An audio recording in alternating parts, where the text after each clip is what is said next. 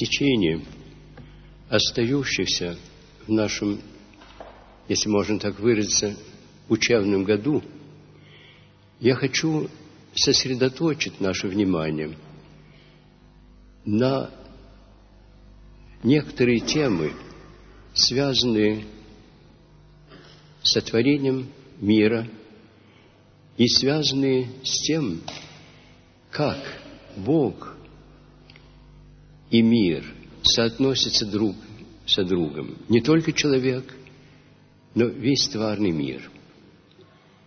И раньше всего, хотя я на эту тему уже говорил неполно, мне хотелось бы задуматься с вами над тем,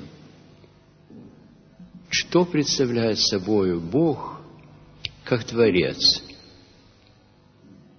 Не сам по себе, в непостижимой своей таинственности, но по отношению к творческому действию, которое вызвало из небытия все – все, что было и чего не стало, все, что есть и все, что будет. Когда мы думаем о Боге, мы в нем, и это не попытка на полное троическое богословие, мы в нем видим три лица. Когда говорим об Отце, мы говорим и думаем и с трепетом предстоим перед Богом во всей Его глубине и непостижимости. Это Бог. Другого слова у нас для Него нет. Это тот, который есть. Без прилагательных, без обстоятельств, которые Его бы привело к бытию. Он есть. Он самое бытие. И бытие не пассивное, не неподвижное, а бытие, которое является одновременно жизнью, полнотой движения. И он для нас непостижим в этой своей глубинной сущности – так же, как непостижим для нас огонь сущности своей. Мы его видим, мы его ощущаем, но быть огнем мы не можем. И даже если мученики сгорали в тварном огне, они приобщались только к тварному пламенению. Но Бог, как огонь непостижимый, непостижим для нас до конца. Мы говорим о Сыне. О Сыне мы говорим по Священному Писанию сначала как о Слове Божьем. И некоторые отцы нам говорили о том, что если подумать о Боге, как о непостижимой глубинной мысли, то Слово Божие является выражением этой мысли. Не во всем для нас постижимым. Он является выражением в том смысле, что эта мысль делается реальностью в тварном мире. Как слово является выражением мысли человека. Но когда мы говорим о Боге, мы говорим о чем-то более полном и непостижимом –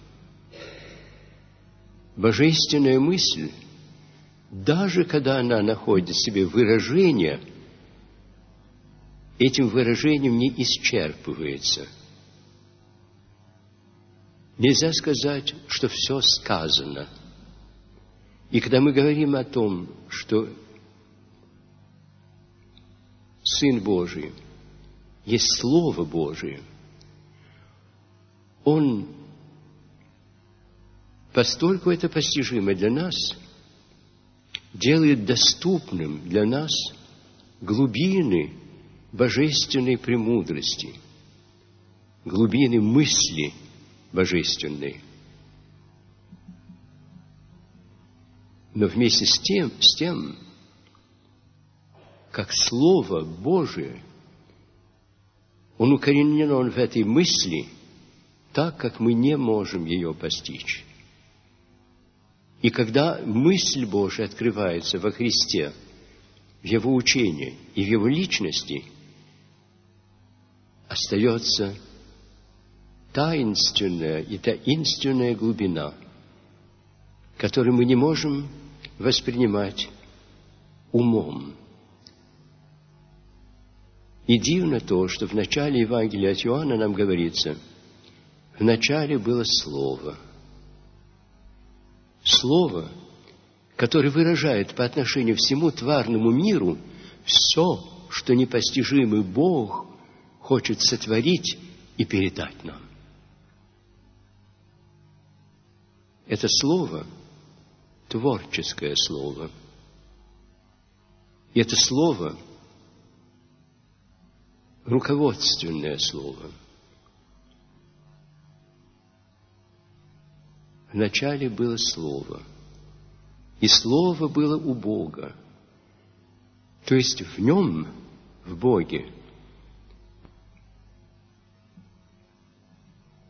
выражение мысли всецело покоится в Его глубинах и превосходит всякую возможность с нашей стороны полностью, неограниченно воспринимать премудрость Божию – как она есть, а только раскрывается нам постольку, поскольку мы можем ее воспринять. Но воспринимается она через Слово. И о Слове сказано еще другое, что мы не улавливаем ни в каком переводе. В греческом тексте говорится, Слово было не у Бога, а к Богу. И этим указывается, что Слово Божие, которое творит, которое поддерживает, которое охраняет, которое восполняет, которое спасает, в конечном итоге само это Слово обращено в глубины тайны Божией, в процессе непостижимого созерцания Сыном тех глубин, которые принадлежит и Отцу, и Ему, и Духу Святому. И это созерцание, через это созерцание, Он и нас влечет в эти глубины. Но Слово – это нечто, что мы можем услышать и понять по мере нашей понятливости и благодаря тому, что это слово открывается нам. Это слово говорится нам так, чтобы мы могли понять. Оно обращено в наши глубины, в те глубины, которые запечатлены, отпечатлены образом Божьим в нас. К этому я еще вернусь. Но есть еще другое. Это слово оставалось бы внешним для нас, если бы мы не могли к этому слову и через слово глубинам божественной премудрости приобщиться – Потому что пока мы воспринимаем вещи умом или внешним опытом, мы остаемся как бы вне тайны. И тут нам надо понять роль Святого Духа. В Сыне нам открывается как бы объективно мысль Божия. Во Святом Духе мысль Божия приобщается к нам. Она пронизывает нас. Я говорил раньше об огне. Огонь непостижим, но мы его видим и познаем как бы вне себя, но познаем очень глубоко. И вместе с этим мы не можем к нему приобщиться иначе, как этим видением. Но огонь нас приобщает к своей сущности тем теплом и жаром, который из него исходит. Этот жар, это тепло пронизывает нас до самых глубин нашего естества и приобщает нас к тому, кто есть Бог. Это приобщение не только о том, каков есть Бог. Это приобщение нас делает как бы родными Ему. Когда мы пронизаны теплом, мы не можем сказать, где начинается тепло, которое до нас донес огонь, и где начинаемся мы? Тепло нас пронизывает, и мы приобщаемся к тайне этого тепла. И таким образом, говоря о Боге, мы можем сказать, что когда говорим об Отце, мы говорим о бездонных, непостижимых глубинах Божиих, которых в себе мы постичь не можем. Но Бог открывается нам через Слово, через которое Он себя нам открывает, и через Слово, которое творит целый мир, в котором можем мы прочесть тайну о Божии, о Боге, как о Творце, как о промыслителе – как о том, кто нас любит.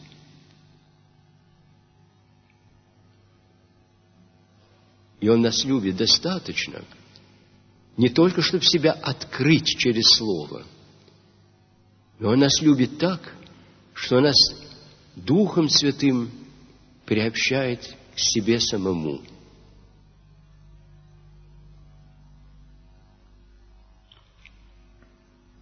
Как это дивно – и как трепетно думать, что мы не только знаем Бога вне себя, но действием Божьим мы постигаем Его в наших собственных глубинах.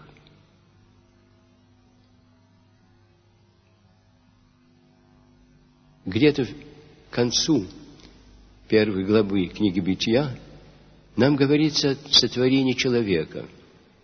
С другой стороны, точки зрения к нему вернусь. Но тут я хочу сказать, что когда человек был сотворен, Бог вдохнул его свое дыхание. И человек весь пронизан дыханием Божиим. Объяснить это – я думаю, никто до сих пор не сумел. Но это значит, что Бог себя как бы влил в человека. И что человек неразлучно соединен, соединен с Богом. Я говорю неразлучно, потому что он на поверхности может грешить, может отпадать, может о Боге забыть может его отрицать. Но в глубинах своих, как сказано в Писании, Бог своих даров не отнимает никогда. И нет такого человека, который не был бы пронизан этим божественным дыханием, который делает его хотя бы зачаточно родным Богу. Если вернуться к творению, то я несколько раз вам упоминал отрывок из одного из отцов, который цитируется протопопом Авакумом в той интересной книге, которую он написал под названием «Житие протопопа Авакума, им самим написанное». Я до сих пор всегда вам его слова передавал, сколько умел по-своему, как помнил. Но сейчас я нашел самую книгу. И под названием «Совет Отеч» вот что пишет Авакум. «Рече Отец, сынови, сотворим человека по образу нашему и по подобию, и отвеща другие, сотворим, Отче, и приступит Бог, несмотря на то, что Он приступит свое призвание. И паче рече, «О, единородный мой, о, свет мой, о, сын мой и словы, о, сияние славы моей, если ты так промышляешь о своем создании, подобает тебе облещись в тленного человека, подобает тебе по земле ходить, плоть восприять, пострадать и вся совершить. И отвечал другой, да будет так, Отче, да будет воля Твоя. И в этом был создан человек. Это говорит о том, что сотворение человека является изумительным даром божественной любви. И когда я говорю об этом, я говорю не только о человеке, я говорю о всем том, что создал Господь. К этому я опять-таки вернусь.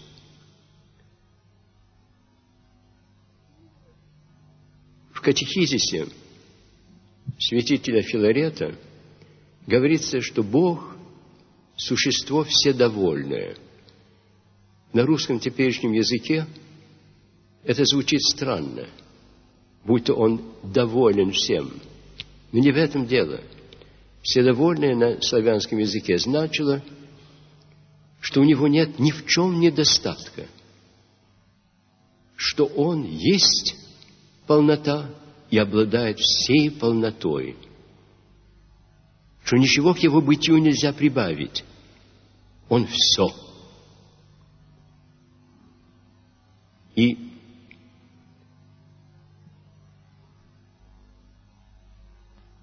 когда Бог решает сотворить мир, и в частности человека –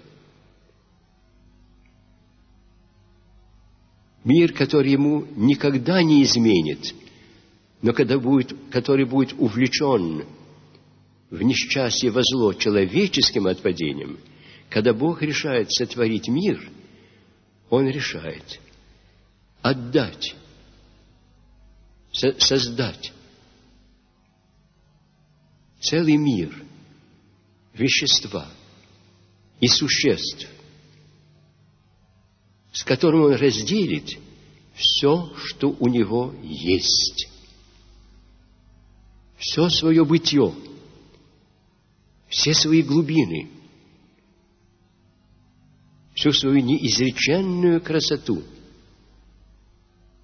что он положит печать на все, что он создал, такую печать, которая все делает родным ему. Я вам уже цитировал слова отца Евграфа Ковалевского, сказанный много-много десятилетий тому назад,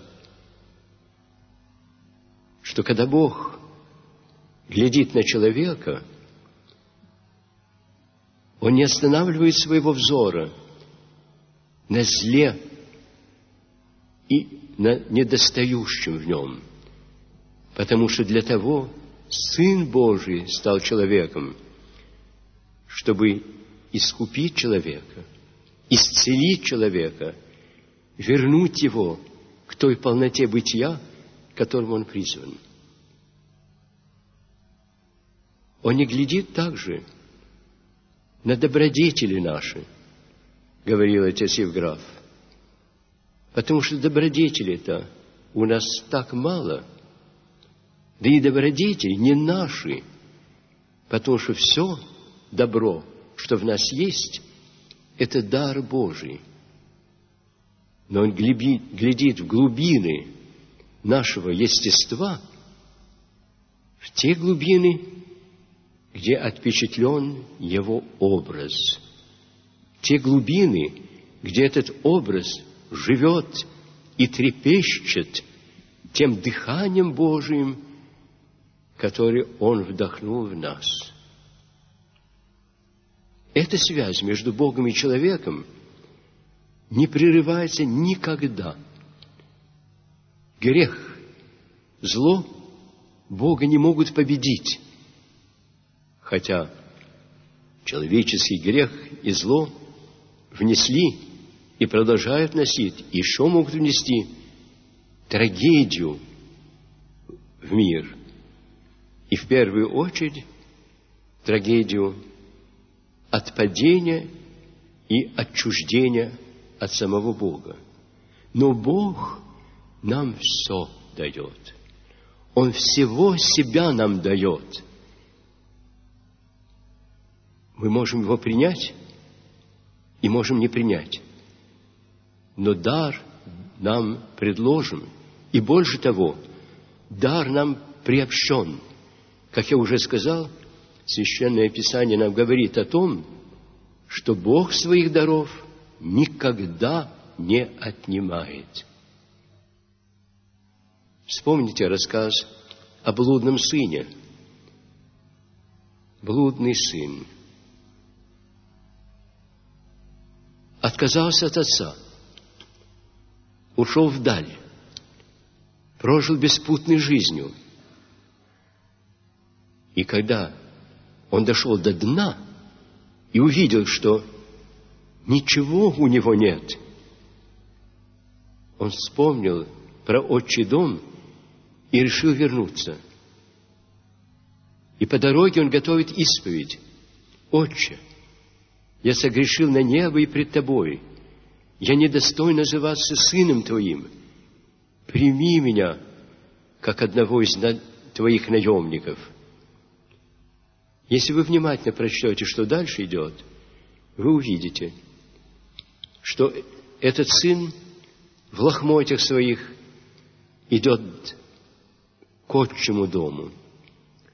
А отец, отец, вероятно, каждый день и не раз выходил и стоял перед своим домом, глядя вдаль, в надежде, что он увидит возвращающего своего сына.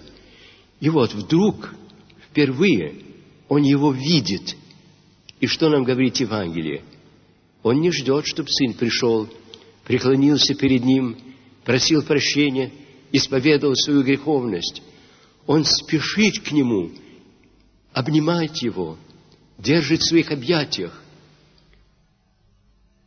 И сын начинает свою исповедь. Отче, я согрешил на небо и перед тобой. Я недостоин называться твоим сыном. Но тут его сына, его отец останавливает. Потому что да, этот сын согрешил. Он отвернулся от неба и от отчей любви. Он права не имеет называть себя сыном. Он это право продал. Но наемником он быть не может. Он может быть недостойным сыном, падшим сыном, греховным сыном, но он не может быть достойным наемником. И дальше это как-то явно из рассказа. Правда, не из всех переводов. Когда отец обращается к слугам и говорит, принесите первую одежду. Постоянно, даже отцы церкви, толкуют это так. Принесите самое прекрасное, что у нас есть в доме.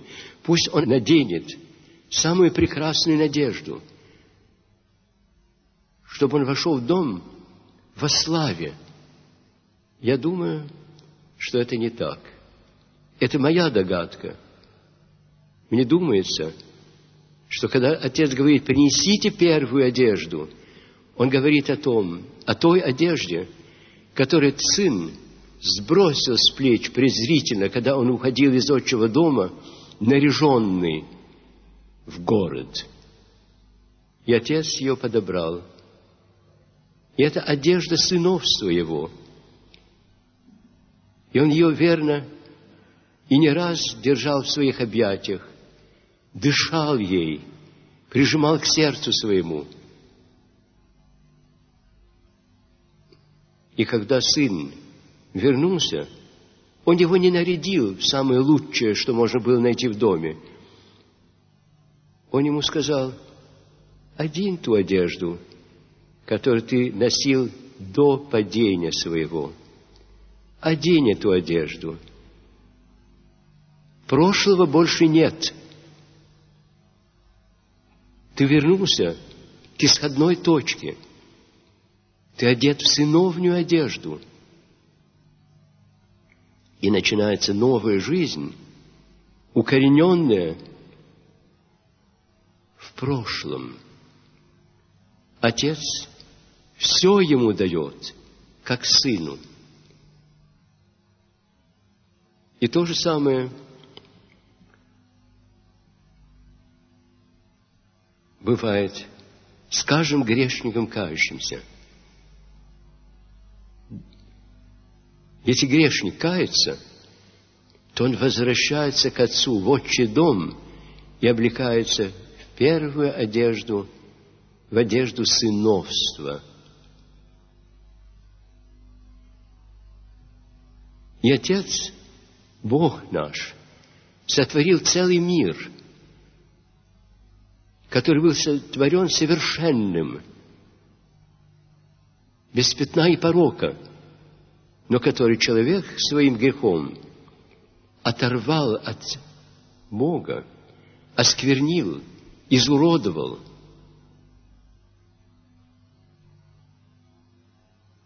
И который Христос пришел – вернуть к Отцу. Здесь надо сделать несколько развлечений в зависимости от того, говорим ли мы о сотворении остального тварного мира или человека. Начнем с тварного мира, с вещественного как бы мира – с, ви, с мира видимого и невидимого. Потому что мы знаем теперь, что не только видимое существует, но существует столько нам невидимое. Цвета, которые мы не видим, звуки, которые мы не слышим, и многое-многое другое –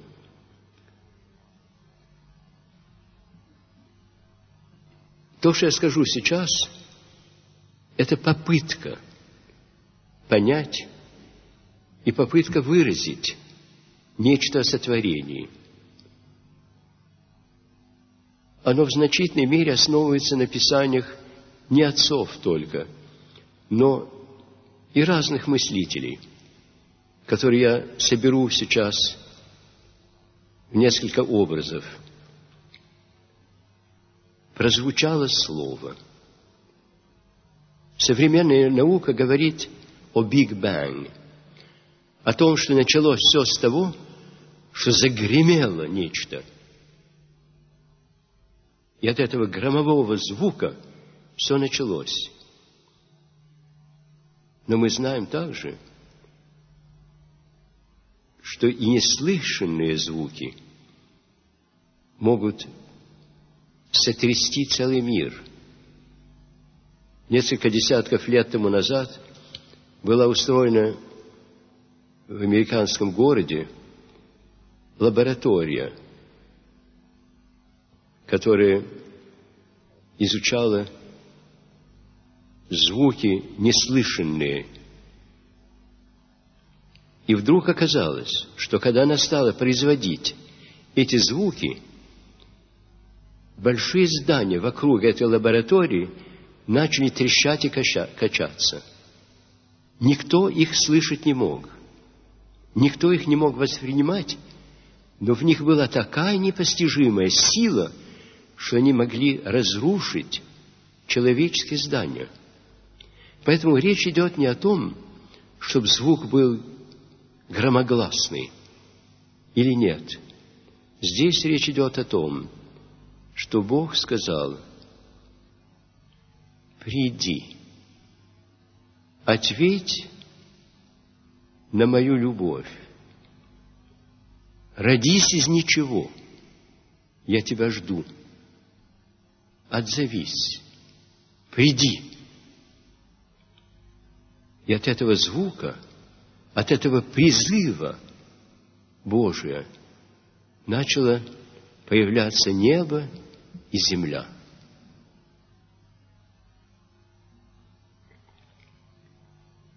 Один английский писатель говорит о том, что когда прозвучало это, может быть,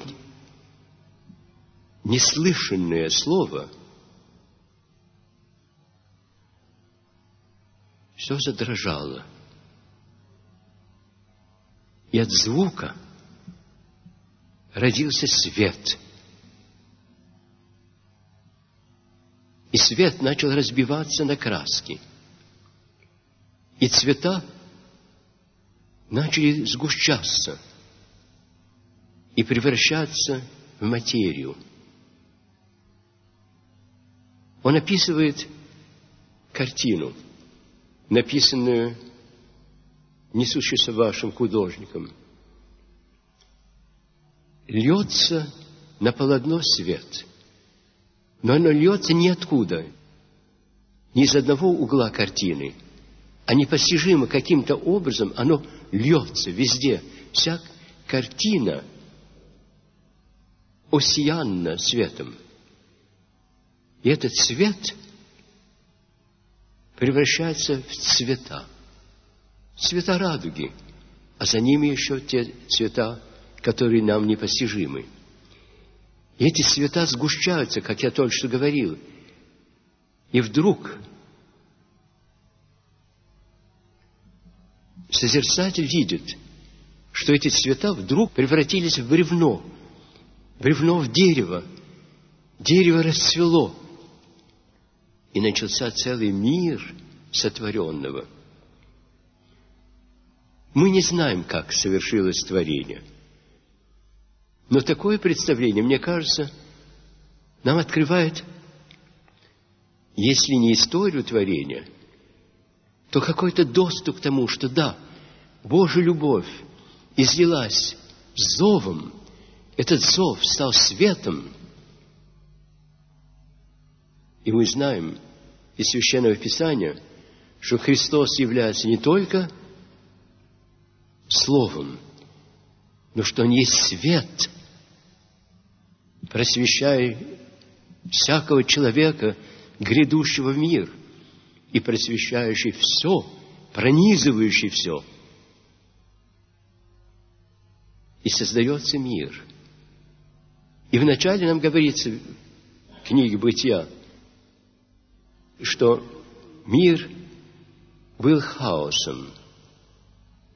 Когда мы говорим о хаосе, в нашем современном, страшном порой мире, мы думаем о разрухе. Мы думаем о разбитый бомбами Дрездене. Мы думаем о том, что совершается, когда извержение лавы из вулкана и так далее. Но не в этом сущность хаоса. Хаос – это не разрушение той гармонии, которая уже существует. Изначально хаос был совокупностью еще не раскрывшейся всех возможностей, которые заложены было Богом в свою тварь. Создано было небо, создана была земля, созданы были моря. Но еще не было светил на земле, хотя сиял свет божественный. И земля еще ничего не произросла. И море еще ничего не дало. Этот хаос, о котором говорит э, Священное Писание, это совокупность всех еще не раскрывшихся возможностей. И над этими возможностями как бы, как ветром дует присутствие Святого Духа. Слово Божие вызвало к бытию все возможные потенциальные формы бытия.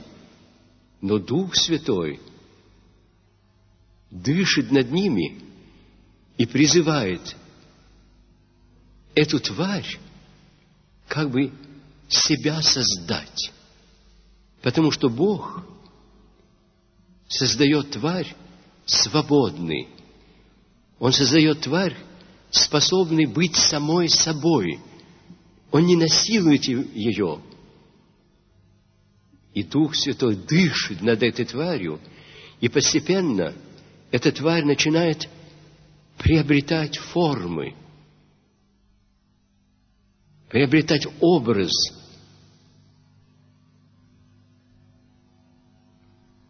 и божественной энергии, то сила божественная, постольку, поскольку она эм,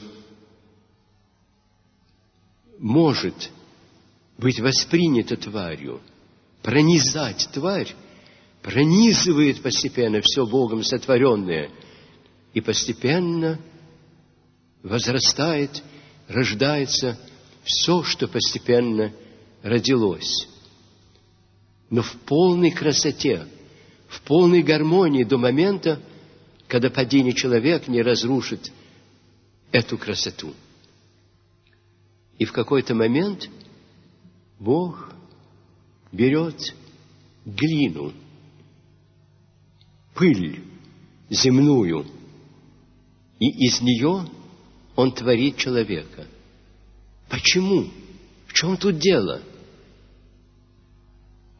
Потому что человек Богом призван быть вождем всей твари в Богопознание и в полноту своего бытия, в полный рассвет своего бытия.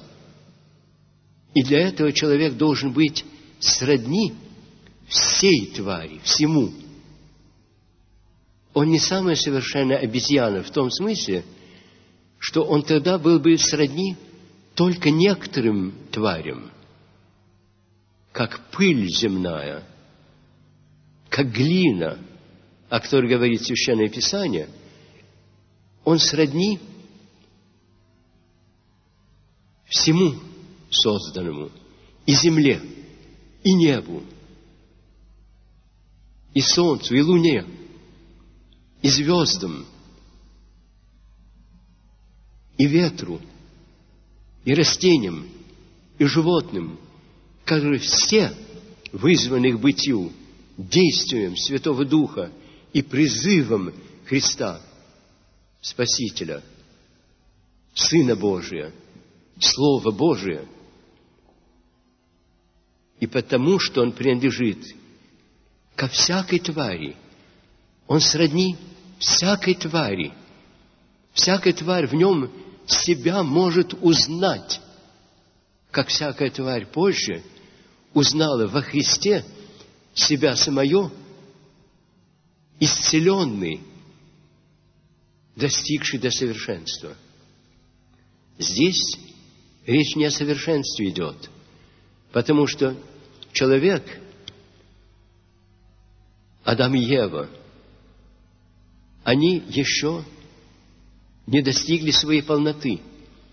Как говорит кто-то из отцов, и не один, вначале человек был невинен. Его задача была в том, чтобы вырасти в святость. Он был невинен в полной чистоте своей тварности и приобщенности к дыханию Божию, их способности воспринять Духа Святого, их возможности для Него быть в свое время местом воплощения Сына Божия.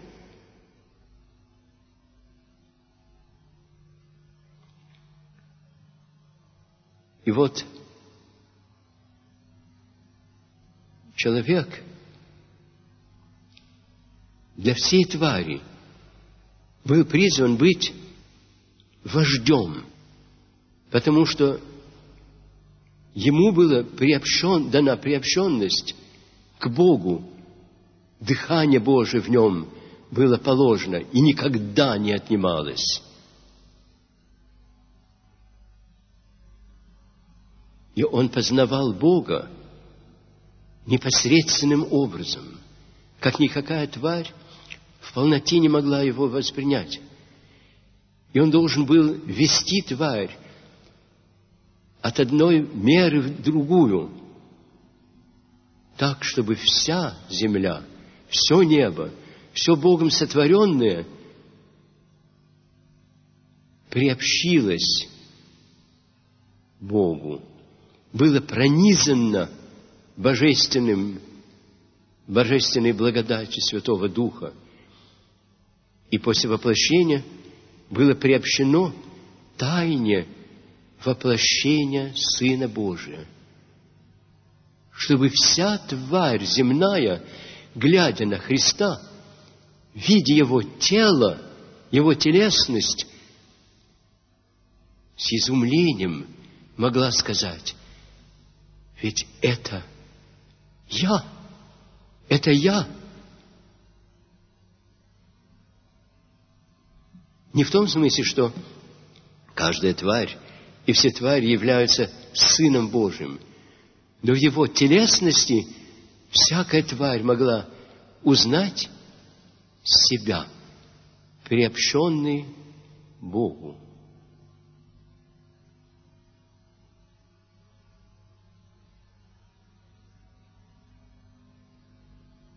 Мне трудно это объяснить. Я не умею это объяснить. Я, но я могу вам вот что сказать. К этому опять-таки мы вернемся. Когда Адам увидел перед собой Еву,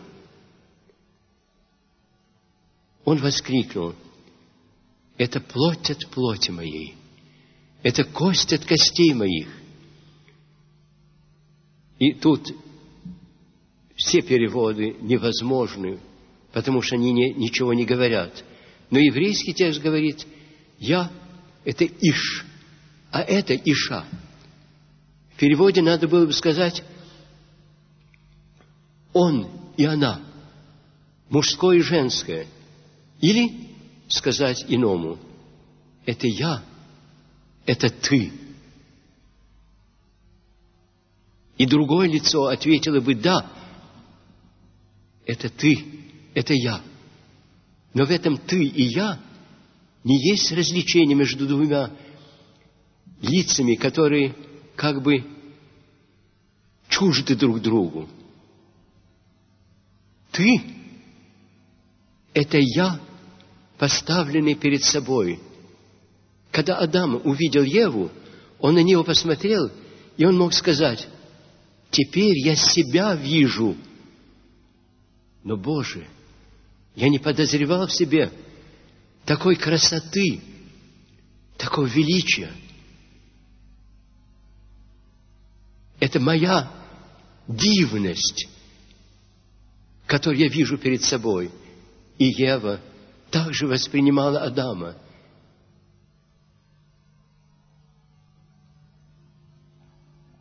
Итак, вся тварь под руководством человека должна узнать Христа и вырасти в неизвестную нам полноту, о котором говорит апостол Павел, что придет время, когда Бог будет всем во всем, когда мы, мы познаем Его так, как мы им познаны, когда вся тварь соединится с Творцом,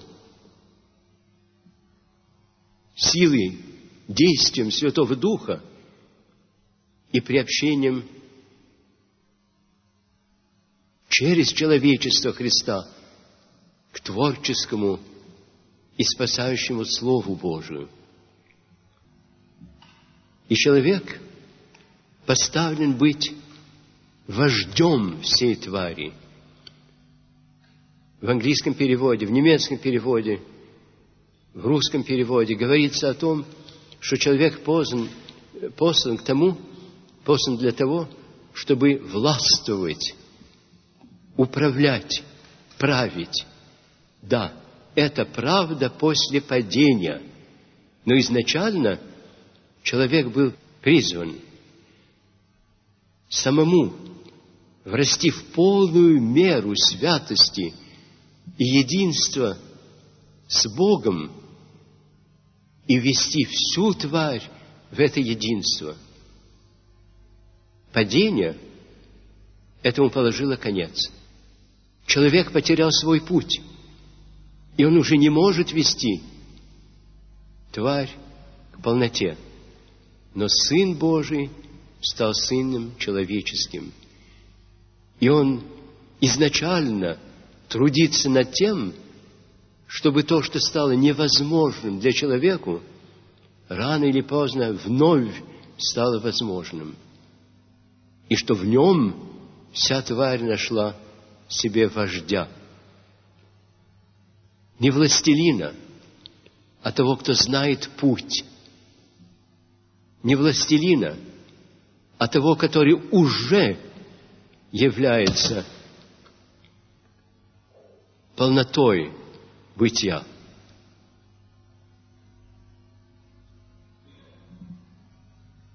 Как это дивно.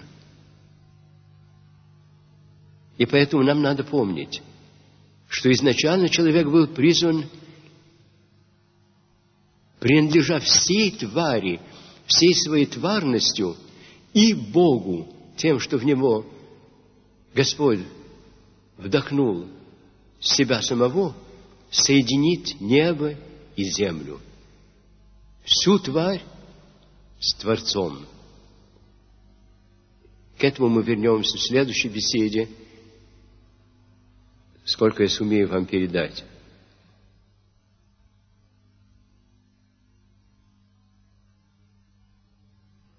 Я не уверен, что то, что я говорил сегодня – было достаточно ясно и понятно. Я попробую в следующих беседах это сделать более понятным.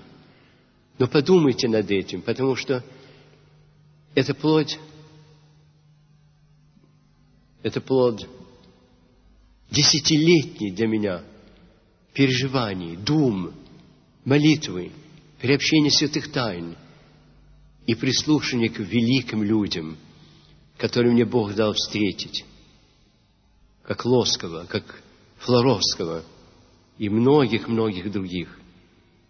Поэтому я стараюсь вам передать неумело то, что они передали не словами только, а перелили из души в душу.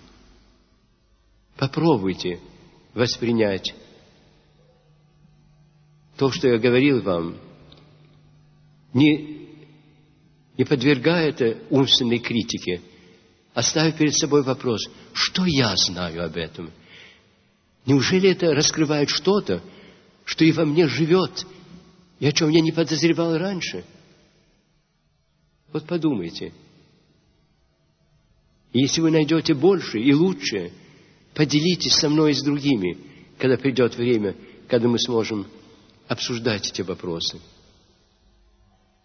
Но мне надо вам передать сейчас для начала целый ряд вещей, связанных с неразделимостью между Богом и тварью.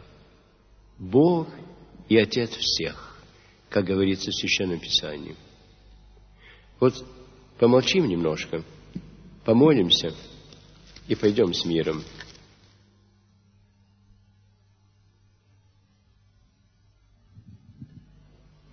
Господи, не знаю, чего мне просить у Тебя. Ты один ведаешь, что мне потребно. Ты любишь меня больше, нежели я умею любить даже самого себя. Дашь рабу Твоему, чего я сам и просить не умею. Не смею просить ни креста, ни утешения. Только предстаю перед Тобою. Сердце мое Тебе открыто. Ты зри нужды, которых я не знаю. Зри и сотвори по милости Твоей. Не зложи и подыми меня. Безмолвствую перед святой Твою волю, перед непостижимыми для меня Твоими судьбами. Приношу себя в жертву Тебя –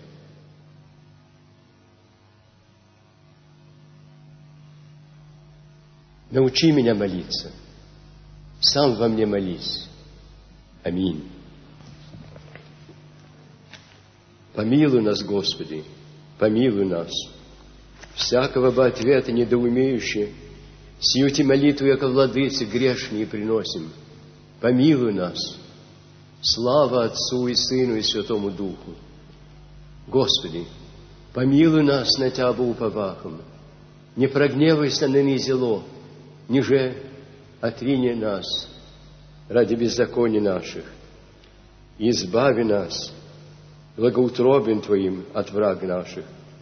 Ты бы если Бог наш, и мы люди Твои, все дела рук Твоих. И имя Твое призываем, и ныне, и присно, и во веки веков. Аминь.